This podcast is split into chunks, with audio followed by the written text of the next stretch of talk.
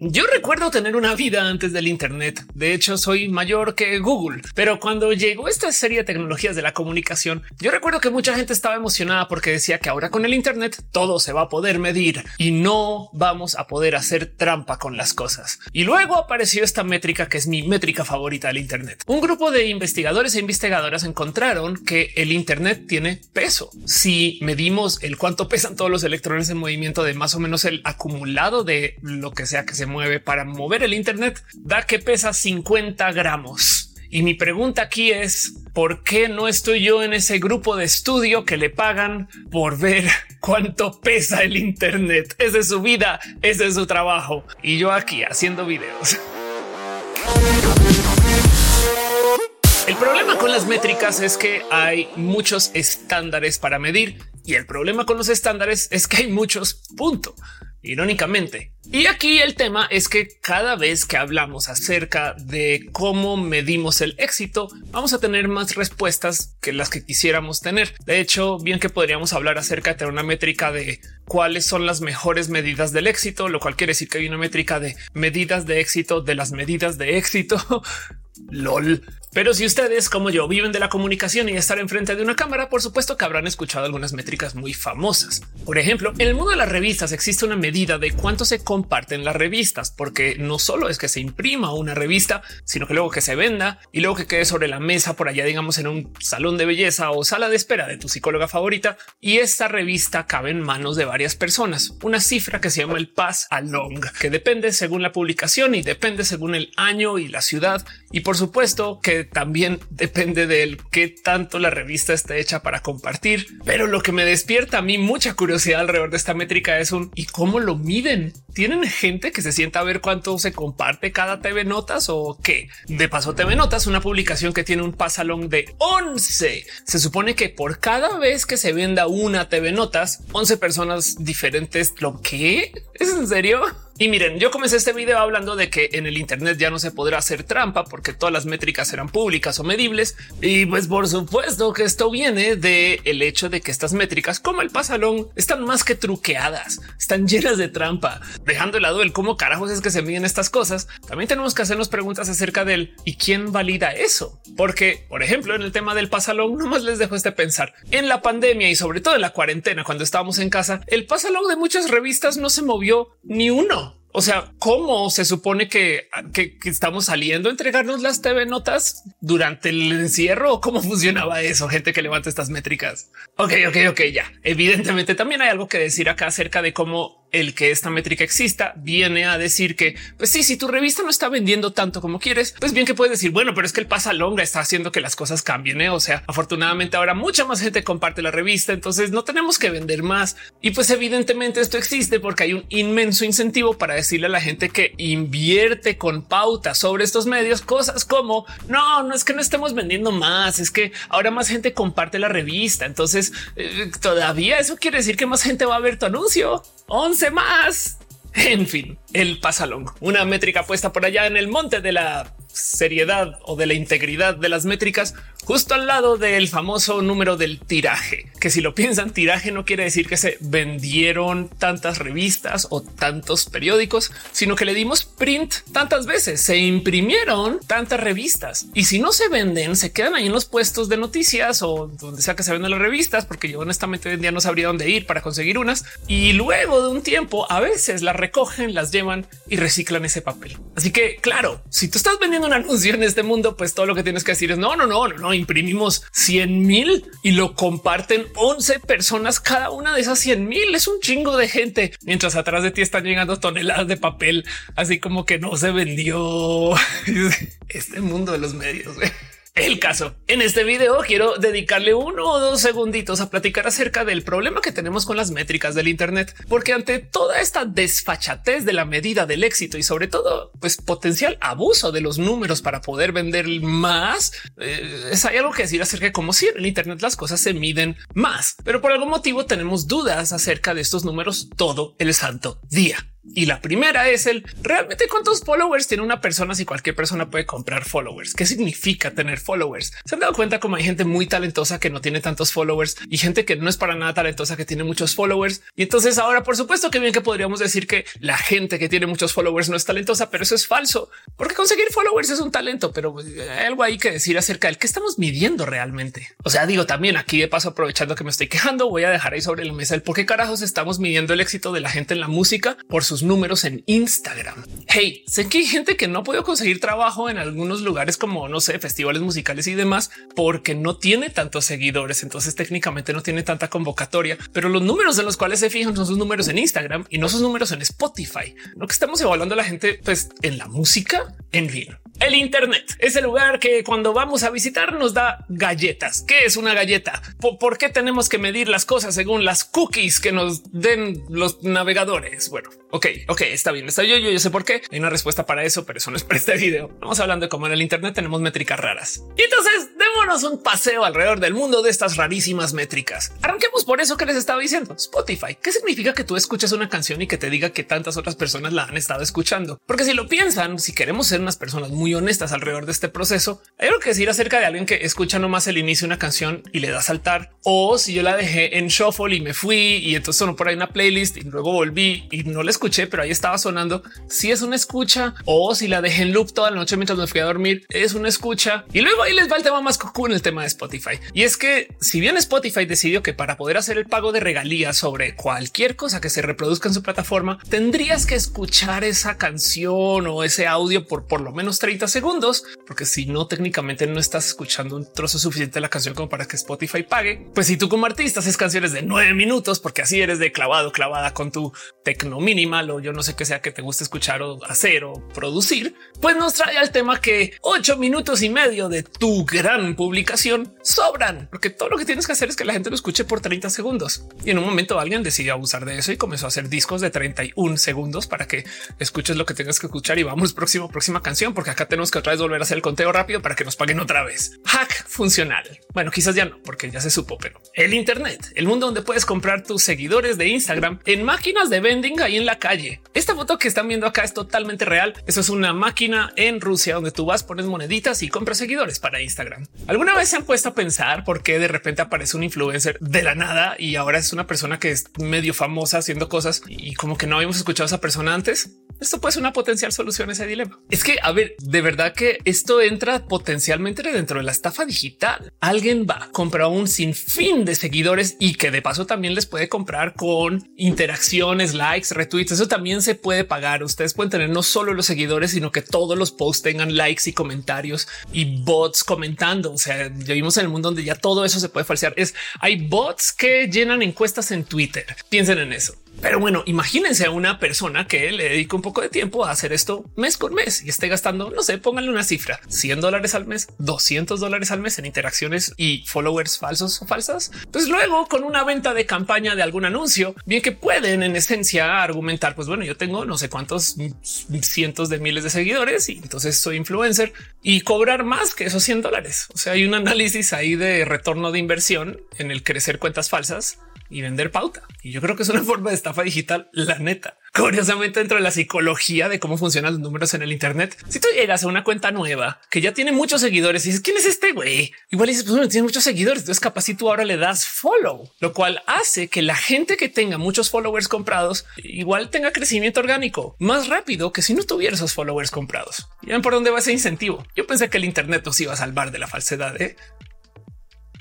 Pero nada más entretenido en esto de las métricas del Internet que ver la guerra del view cuántas vistas tiene cada video. Y lo digo porque según la plataforma donde ustedes suban ese video, se mide diferente. Y es que como todo aquello que vemos en este canal, se nos sigue olvidando que las plataformas pues, pertenecen a alguien y tienen sus propios incentivos para crear las plataformas y nos necesitan para que hagamos ciertas cosas. Twitter necesita de gente activa. Entonces, pues por supuesto que le va a mover allá la salsa secreta para que estemos discutiendo todo el día y seamos personas activas en la plataforma. Instagram necesita que la gente esté haciendo cosas relacionadas con las metas de Instagram. Entonces pues, ahí le mueve a su algoritmo para que hagamos eso. Y por supuesto que saben que hay otras plataformas. De hecho, son muy celosas. O sea, si ustedes quieren que les vaya mejor contra el algoritmo de cualquier plataforma, nunca suban nada que tenga marcas de agua de las otras. Yo sé que hay reels que dicen TikTok abajo y les va bien, pero les diría mucho mejor si no dijeran TikTok. Se los prometo. Son celosas, son bien celosas. es horrible ese cuento. Pero bueno, la batalla de las vistas funciona así. La plataforma quizás más vieja que presenta videos y que es lo suficientemente grande como para pues, llamarlo plataforma mayoritaria es YouTube. Bueno, puede que estén viendo ustedes esto en otro lugar. De hecho, si están viendo esto en un canal que no es mío, por ahí alguien se robó esto y lo subió a Daily Motion, eh, déjenmelo saber en redes sociales. Sería chido ver quién está publicando mi contenido en otros lugares, cosa que ya pasado antes del caso. YouTube, hablemos de YouTube. YouTube es la plataforma que más tiempo le ha dedicado al tratar de refinar el cómo medir vistas, eh, pues de modos que sean medianamente sanos y su algoritmo es medianamente complejo. Entonces, si de repente llega la gran competencia del otro lado de la carretera y básicamente dice, oye, Mark me dijo que pues, tenemos que tener una plataforma de video para Facebook, es algo van a tener que hacer para que la gente sienta que subir videos a Facebook vale la pena y que no se queden solamente en YouTube. Motivo por el cual Facebook tiene pues varios modos alternos para medir el que es una visualización en su plataforma. Y si bien hoy en día nos da muchas métricas y estadísticas que nos ayudan a entender esto mejor, es muy sabido que Facebook mide métricas de 3, 10 y 30 segundos sobre el cómo estamos viendo los videos. Esto de paso también funciona en Instagram y es una rara métrica porque es muy diferente el que un video pues dure una hora y se vea por tres segundos versus que dure seis segundos y se vea por tres segundos. Pero hay algo ahí que decir acerca de cómo esto contrasta mucho con el cómo YouTube mide sus vistas que antes de hablar de eso, también quiero que hablemos de la otra competencia que hay aquí en el mundo del consumo de los videos, que es TikTok. A diferencia de Instagram, que tiene la decencia de esperarse unos tantos segundos para decir, ok, alguien ya lo vio, en TikTok, no más con que cargue el video. Así, si ustedes le están dando scroll, así uno, uno, pasando, pasando, este no me gustó, este no me gustó, cada vez que carga el video de alguien, ya es una vista. Y entonces hay algo que decir ahí acerca de, pero ¿por qué? O sea, bueno, quizás a lo mejor eso es lo que hace más sentido, ¿no? Que cuando carga el video ya es la vista, no? O sea, pues yo vi un poquito, así un segundo para decir nada y pasarlo. Puede ser, pero el punto aquí es que estas plataformas compiten. Entonces, por supuesto que en la guerra de los views importa mucho trampear o truquear el cómo es que se mencionan esos views en tu perfil, porque es que si tú subes un video a TikTok y ese video se está sumando al conteo de vistas cada vez que alguien le pasa por scroll, así no lo esté viendo, pues obviamente vas a tener más números. Y si tienes más números, ¿qué es probable que digas? Me va mejor en TikTok que en Instagram. O verso también capaz si dices me va mejor en Instagram que en YouTube.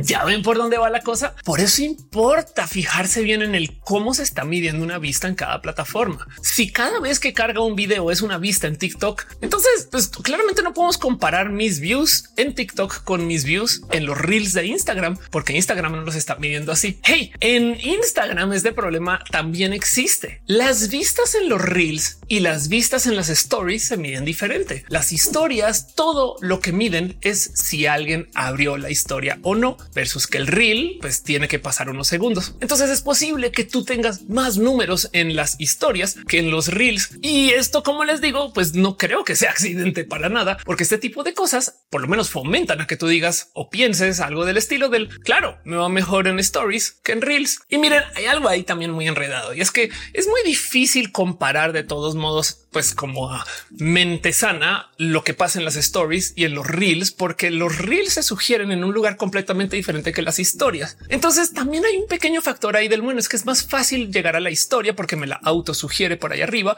versus los reels que a veces tengo que scrollear o nomás no los veo, tengo que ir a buscarlos o al revés. Y pues justo este es el desorden que les quiero dejar ahí sobre la mesa. ¿En qué momento andamos por ahí diciendo a mí me va mejor en TikTok que los reels? Porque si lo piensan, no son la misma métrica, lo más que se llama igual views. Estas vistas tiene tu video que si tu video dura más, que si tu video dura menos. Twitter hace nada se volvió muy viral también porque cambió la métrica del cuánta gente está viendo cada publicación y comenzaron a aparecer números muy raros como tweets que decían tener, por ejemplo, mil vistas, pero el video dentro del tweet solo tenía como 200, lo cual despierta uno que cómo le hicieron 800 personas para ver el tweet sin ver el video. Y es que lo que Twitter comenzó a hacer fue poner el número de veces que el tweet ha cargado. O sea, si tú abres twitter.com y te salen 100 tweets de los cuales puedes ver como unos 10 y ni siquiera con que le des scroll, bueno, ya cargaron esos otros 90 están por ahí y esas son métricas que te están mostrando a ti para decirte mira toda la gente que ve tus tweets. Curiosamente, cuando esto sucedió, mucha gente salió a decir wow, mucha gente ve mis tweets y no interactúa con ellos para darse cuenta que pues a lo mejor mucha gente le estaba ignorando, pero más bien no sé, hay algo ahí como desingenuo a la hora de decir es que la plataforma llamó el tweet tantas veces, aunque no se estuviera mostrando todas esas veces y esa es una métrica de éxito que, pero ¿por qué lo harían? Pues justo porque Twitter con mucha urgencia necesitaba que comenzáramos a decir wow, sí, mucha gente ve Twitter. Wow, mira todos estos números grandotes y armaron otro desorden porque las métricas de los videos de Twitter no se pueden comparar con las métricas de los videos de Instagram, que no se pueden comparar con las métricas de los videos de TikTok, pero nuestra cabeza sí. Eso es un poquito como cuando los proveedores de servicios de celular cambian la definición del minuto que nos venden o de los paquetes que se arman para que tú no puedas comparar el que estás contratando en servicio A con servicio B, no más que versión redes sociales. Ahora yo les dije que YouTube es la plataforma que más esfuerzo le dedica a tratar de medir el que es una vista. Y el problema de entrada es que mientras más nos digan de cómo se miden, más encontrará alguien cómo hacer trampa. O sea, por ejemplo, en algún momento se volvió público este cuento que TikTok se está fijando cuánto tiempo pasabas en cada video. O sea, si tú lograbas que la gente se quedara mucho tiempo en tu video, pues eso haría que TikTok te recomiende más a ti. ¿Y qué hizo la gente? Decidió llenar el TikTok de texto. ¿Se, acuerdan? ¿Se acuerdan de esos TikToks que llegas una pared de texto de cosas y luego cambia y otra y luego cambia y otra y como que no alcanzas a leer? Justo eso era el juego. Si tú estás así tratando de leer qué carajos es lo que dice cada larga línea de texto en esa pared de texto que no se escupen, pues te quedas más tiempo ahí viendo el video y TikTok va a decir wow, es, la gente se queda un chingo de tiempo viendo los videos de esta persona. He de recomendar su cuenta. Cuando eso se volvió muy grande, muy viral, lo quitaron. Una otra métrica que por supuesto miden bastante es el cuánto conectas con lo que hay alrededor del video. YouTube muy famosamente se fija en el cuánto interactúan ustedes con las cosas alrededor de este video, que si le dan like o dislike, que si comentan, que si le dan scroll, que eh, cualquier otra cosa que quieran hacer ustedes acá. De hecho, cada que vean estos videos míos, les invito por favor a que le piquen a cualquier cosa, excepto de suscribir. A eso no le piquen y tampoco le piquen a la X para cerrar todo lo demás adelante para que después que YouTube diga wow, Ofelia es súper mucha interacción genera esa morra. Pero bueno, el caso por eso mismo es que no podemos saber exactamente cómo se miden las vistas pues, con tanta precisión, porque habrá quien quiera hacer trampa sobre eso. Por consecuencia, lo que sabemos de YouTube se hace por medio de lo que nos hemos enterado en conferencias, lo que se trata de analizar, lo que dicen y también un sinfín de investigaciones que hacen muchas personas que tratan de descifrar el sistema pues a las buenas o a las malas para tratar de justo encontrar cómo hacer que los videos que están generando sean más exitosos. Pero de lo que se sabe, la cosa va más o menos así. Y ojo que esto puede cambiar según el mes, el año y el algoritmo. Y en fin, esto es algo hasta por lo menos estos meses. Yo lo volví a verificar hace muy poquito antes de grabar. Ahí les va la locura que hace YouTube. Cuando se sube un video a YouTube, YouTube más o menos sabe que hay un momento donde la gente lo deja de ver. Este momento de paso varía según si el video es de una hora o 30 segundos o 10 horas. Ahora no quiere decir que todo el mundo deja ver el video en el mismo lugar o en el mismo momento. De hecho, hay algo ahí de cómo cada video tiene como un modo de comportarse diferente, porque pues si tú estás mostrando cosas muy wow al comienzo y al final todas wangas, pues no. O luego si tú muestras las cosas súper cool al final, bien que se pueden disparar la subida del caso. Hay un momento a lo largo de la gran mayoría de los videos, no todos, donde es como que la audiencia cae significativamente. Momento de caída. Y de nuevo, volviendo a ese punto, si tu video es de dos minutos, pues el momento de caída va a ser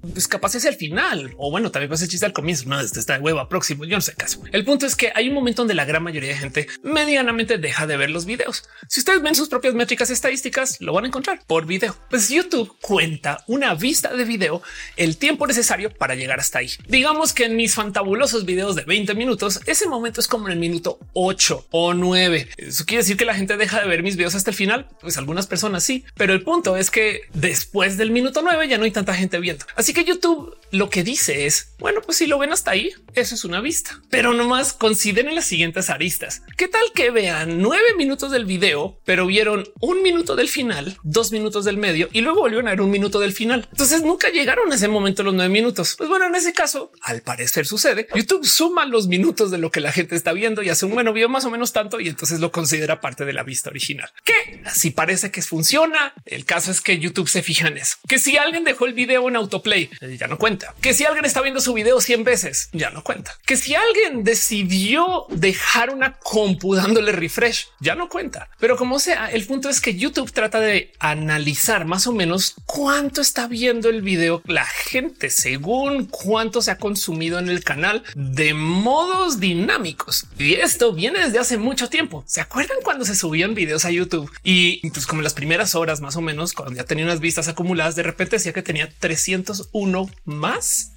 eso viene de una viejísima práctica que tenía YouTube de dejar que se acumulen las vistas para luego sobre eso hacer este análisis hiper complejo de que dónde es que lo dejan de ver, cuánto tiempo lo están viendo, más o menos de dónde vienen, quién está tratando de hacer trampa, quién no. Y cuando acabe este inmenso proceso de auditoría, ahí sí, ahí sí te doy el conteo oficial de YouTube. No más que ahora YouTube tiene tantos videos en su plataforma que se puede dar el lujo de mostrar unas views más o menos estimar según tu histórico y el histórico de videos similares y tratar tratar de decir más o menos dónde va a ser el punto donde la gente deja de ver el video y luego, si acaso, ajustar sobre la marcha. Hay varios videos que crecen, luego decrecen, luego se ajusta, luego limpian, luego vuelve a crecer, luego purgan, luego organizan y el conteo final lo sabrás después si quieres que sea con mucha realidad. Y digo mucha realidad porque también cómo le vamos a hacer nosotros auditoría a eso. Bien que YouTube puede decir tu video tuvo 15 mil millones de views, millonísimos, un chingo. Wow, Ofelia, qué chido. Y,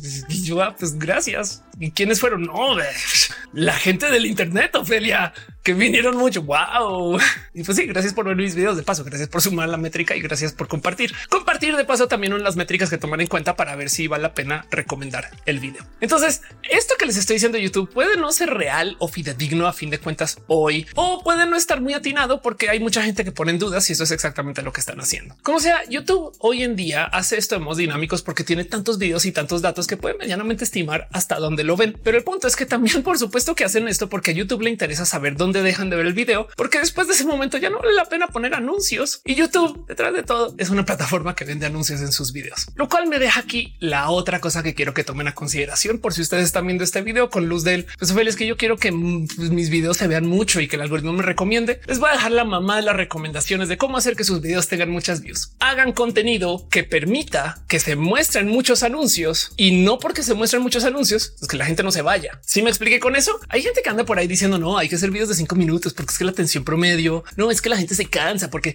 no es que hay que cargar el contenido hacia el comienzo para hacer el punch y la cosa eh, más o menos, pero la realidad del cuento es la gran mayoría de las views en cada video YouTube depende del algoritmo y de cómo nos recomienda el algoritmo. Punto. A menos que sean personas tan especiales que puedan vivir no del algoritmo. Es un caso muy raro eso. Ni siquiera los youtubers grandes y para ese chiste, los youtubers para las youtubers chiquis tampoco. Pero como sea, el punto es si su video hace que la gente se quede un chingo de tiempo viendo anuncios, se los prometo que en YouTube y para ese chiste todas las plataformas van a decir güey, hay que mostrar esto a todo el globo terráqueo porque muestra anuncios.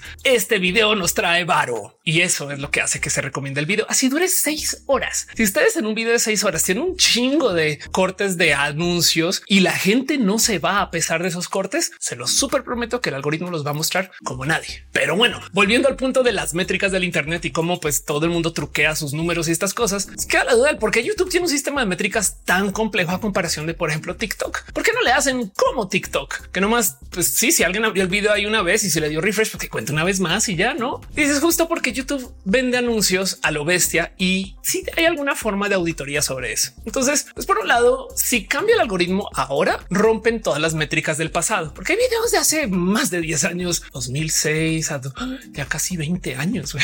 ¿Cuántos años tengo yo?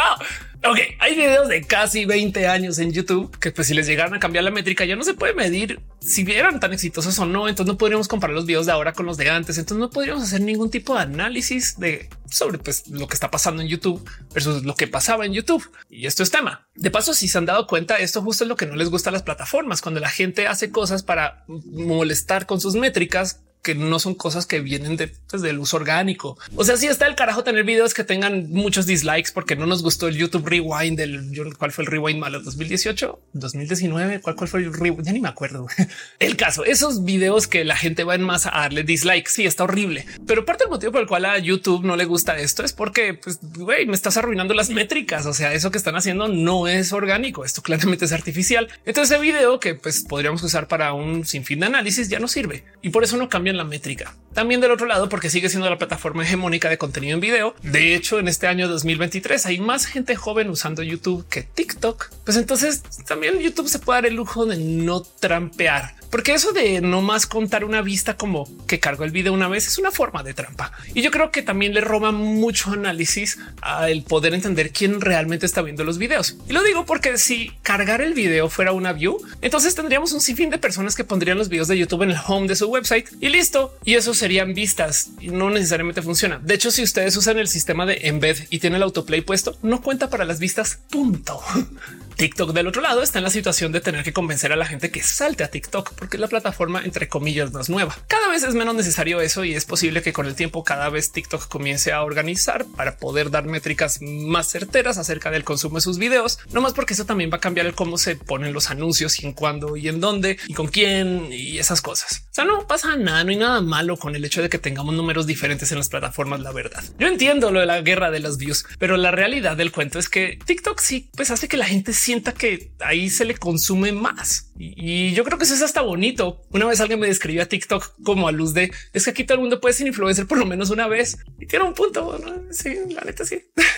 el caso, el punto aquí es que cuando hay números y cuando hay alguien midiendo algo, habrá otra persona tratando de hacerle trampa a esa medida, porque muchas cosas dependen de esos números, ingresos, decisiones laborales, medidas de éxito. Y en esto, entonces entiendo bien el por qué no nos comparten mucho el algoritmo, cómo funciona. No más que si les dejo este video como un amable recordatorio de que no se pueden comparar las vistas de ningún video entre plataforma A y plataforma B. Es más, aunque se midieran del mismo modo, no se recomiendan del mismo modo. Es más fácil encontrar un video en YouTube acerca de ciertos temas que encontrarlo en Facebook o parece chiste en TikTok. Nunca les ha pasado que una persona influencer a quien les cae bien sus contenidos van a su cuenta de TikTok y no encuentran ese un video viral que decía no mames, güey, está buenísimo. Yo lo recuerdo. Eso es parte de o si quieren y les dejo este consejo de contenidos. Sabían que hay mucha gente que literal vuelve a subir sus TikToks como si nunca se hubieran publicado, así como hay gente que vuelve a poner los mismos tweets del ayer hoy. Yo hago eso a cada rato porque el algoritmo los mostró una vez y bien que los puedo volver a mostrar. Y si esto les causa ruido, recuerde que la tele lo viene haciendo desde siempre. ¿Cuántas veces llegamos a la casa para ver un viejo episodio de Dragon Ball que ya nos habían mostrado antes otra vez? ¿Por qué? Pues porque hay que publicar algo. Lo mismo, reruns, pero en TikTok.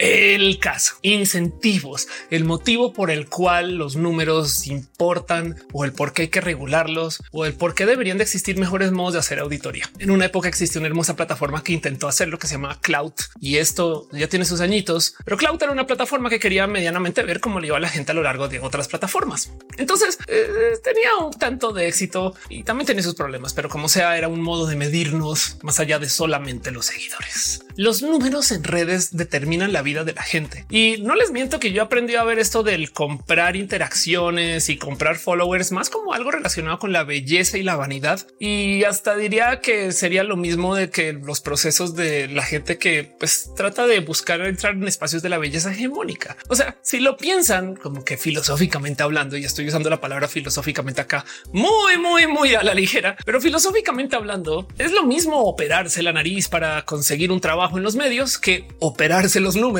para conseguir un trabajo en los medios. Y curiosamente en ambos casos existe una cultura del no digas nada. Sí, me operé la nariz, pero es un gran secreto. Sí, me operé los followers, pero es un gran secreto. Y en ambos casos, digo, no necesariamente es el caso global, pero sí es probable que una persona que entra dentro de una belleza hegemónica de la apariencia pues, consiga ciertos trabajos en particular en el mundo de los medios que contrata este tipo de personas, como que una persona que tiene apariencia digital, o sea, followers y números que entran dentro de una forma de belleza hegemónica de los números también esa persona consiga otra forma de procesos para entrar a trabajos o chambas o campañas y dinero. Y mis amigos influencers saben muy bien de lo que estoy hablando. Bueno, este que habla influencers hacen a un amigo que es actor. Me decía que para que le dieran un papel actoral tenía que tener ciertos seguidores en redes. ¿Por? En ese mundo vivimos. Entonces hay un chingo de métricas para medir y hay un chingo de números para seguir. Y en últimas, el hecho de que tengamos tantos números también sirve hasta para confundir y por eso estamos en este problema. No sé, quería platicarlo un poco, preguntarles a ustedes un cómo se sienten. Si quieren, déjenmelo saber según el número de likes de este video.